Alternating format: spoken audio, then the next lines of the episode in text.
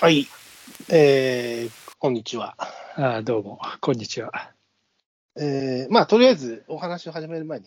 乾杯だけしてはいいつもの、はい、乾杯です。はいいつもの乾杯はい。はいえー、私、ぬくまったコーヒーを。僕はあの常温のコーヒーですね。なるほど。俺、それは刺激を減らしてるそんなこといないや、あの、これ、あの、えーっとですね、まあ、コロナに、えー罹患したということで、あ東京都からですね、結局、白松さんは、えー、陽性だった陽性でした。あはいー。大変でした、それは。はいい。やー、まあね、なかなかですよ。皆さん、あのうん本当気をつけて、あの、こんなものにかからない方がいいです。でもまあ、す無ごいよね症状で。ね、終わっちゃう人もいるから、まあ、それだったらいいけど、うん。やっぱりね、ちょっと症状が出て、やっぱ辛いっすよ。うんだってね、我々は、その、このね、改まにも登場してもらっうたん、知人というか友人といそうかうだねよ、ね。あのこあのオミクロンではなく、その時はデルタ株だけど、うん、なくいう知人をなこれに出てくれた方もなくしてますからね、ええそうなんですよ、もう、ね、怖いですよ。はい、怖い。まあ、本当ね、まあ、それで、一応ね、まあ、あの東京都とか市からもいろいろこう送っていただいて、うんその中にですね、あのコーヒー、まああのうんなんつうの、コーヒーのペットボトルがあるじゃない。はいはいはい。普段あまり買わないんだけど、まあうんでそれが入っていたんで、あこういうのも飲んでみようかなと思って、うんうん、え今ちょっとそれを、はい、なるほどいただいておそる。それをあの温めもせず、冷蔵庫にも入れずという状態だったものを、うんなるほどね。まあでもいろいろ届けていただいて、まあうん、ありがたいですよ。無糖、無糖、えーでもなん か、無糖な友んだ、達友達がさ、うやっぱりん今、 もう多分復活はしてると思うけど、うんやっぱりオミクロンに罹患して、うんで、あのそういう物資が届いたらしいんだけど、うんまあ、すごい酒飲みなんだけど、うんまあ、罹患して復帰、復活傾向の最中でも、うんお酒は一切、毎晩晩食たくさん飲んでる人間なのに、全くお酒飲みたくないし、コーヒーすら飲みたくならないって、えーあまだそうって言ってたんだけど、うんそういう、そこ、そういう感じじゃない。まあ、酒に関しては一切別にまあ飲む気もないし、まあ、普通の風邪ひいたって飲みたいとは思わないからうね、んそこはまあね。うんただコーヒーに関しては、俺結構熱が出てるさなかもから自分で入れて飲んでたかまあ、だからその辺ね、個人的な出方というか、ら、うん、まあね、うん、そこら辺の差はもうもちろんあるんだろう個けど人差あるもんね、きっとね。うん、なんか冷たいもんばっかりじゃ、ちょっと、と思って、まあうん一応水分はね、もちろんガンガン取らなきゃいけないっつってそうだよね。なんか飽きてくるから、コーヒーとか飲みてえなとか、ちょっと思っちゃったりして。なるほど、なるほど。うん大変でしたね、でも。あの、もうピークは過ぎてる状態です。もう完全に過ぎ、自分の判断では、う、もうほぼ熱もあの完全に収まったし、うん。うん。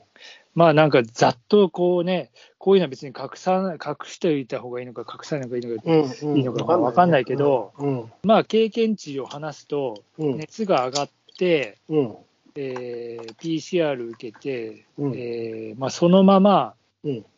えーカロナールつかあれを飲んで、あ、解熱剤。解熱剤、まあ、そこから下がってきて、だんだんで、7まあ、そこからはあのーそんなに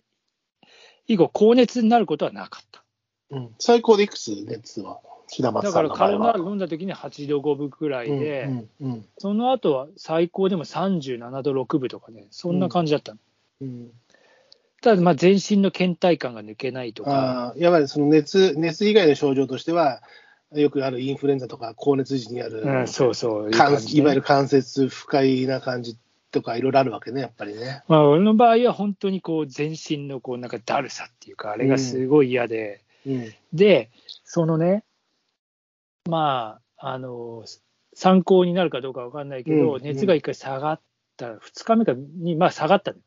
もう俺結構元気になるかなと思ったら、またじわじわやってきて、うん。うん。で、午後、で、また下がっ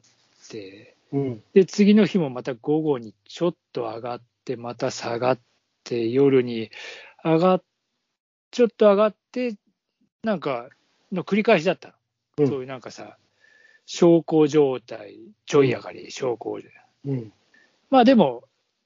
なんかやっぱり、こう、あの、えーパルスオキシメーターっていう酸素のね、うん、血中酸素濃度。血中酸素濃度。指にちゃかっとはめるやつね。そうそう、あれを貸してやらせてもらって、それを定期的に測ってると、温度と、うんあの体温とともにね、うん。そこにあの合わせてうん、脈拍が出るのよ。うん、うん、うんうん。で、実酸は素濃こ度のと一緒脈拍を、最初はまあ、と思って、なんかあんまり気にもしなかったんだけど、その、血中酸素濃度だけは気になってて、うん。90いくつとうんか。。そしたらやっぱひ最初にだって脈拍取った時120ぐらいあったから脈拍っていうかそのああ。普通の倍ぐらいじゃんと思ってうん、うん、うん。でそれがだんだんだんだんこう落ち着いてくるんだようん。でもやっぱ熱が上がる前ってまた上がってくるへえの。なんか体。のゾワゾワとともに。うん、うん、うん。あこれやっぱ前触れでちゃんとこの脈拍も関係してんなと思って。うん、で、まあ今日のところはもう脈拍もす随分もう下の方で落ち着いちゃってるんで、まあうそうそう結構、あの、今までとは違う感じで、そんなだるくもないし、まあうんもうこのまま、あの、ね、あの、全部収まってくれればいいなと思ってる感じ。ああ、なるほどね。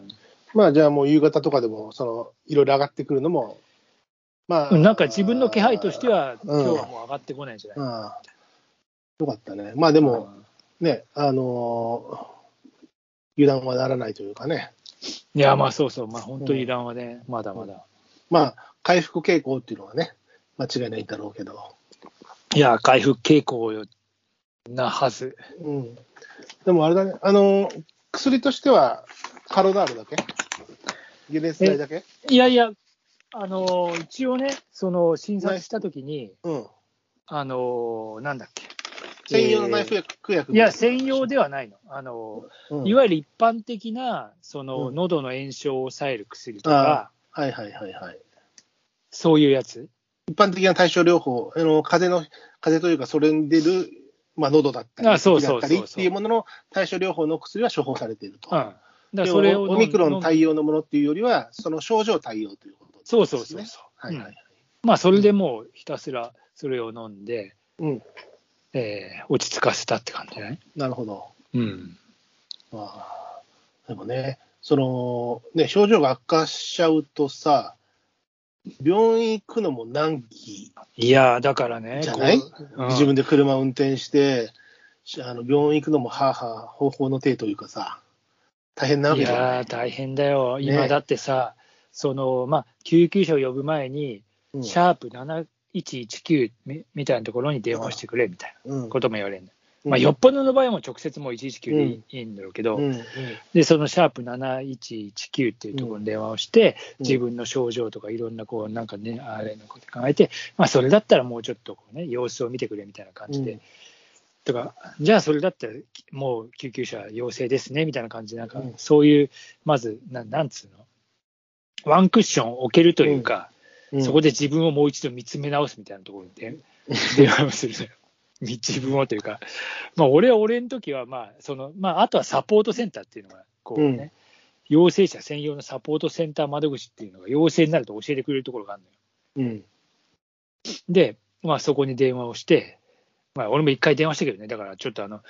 血中酸素濃度がちょっと下がった時があって、うん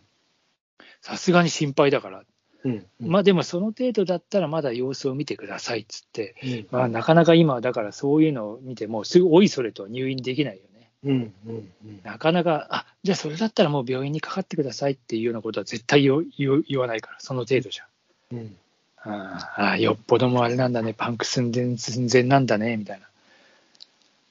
なるほどうね。ん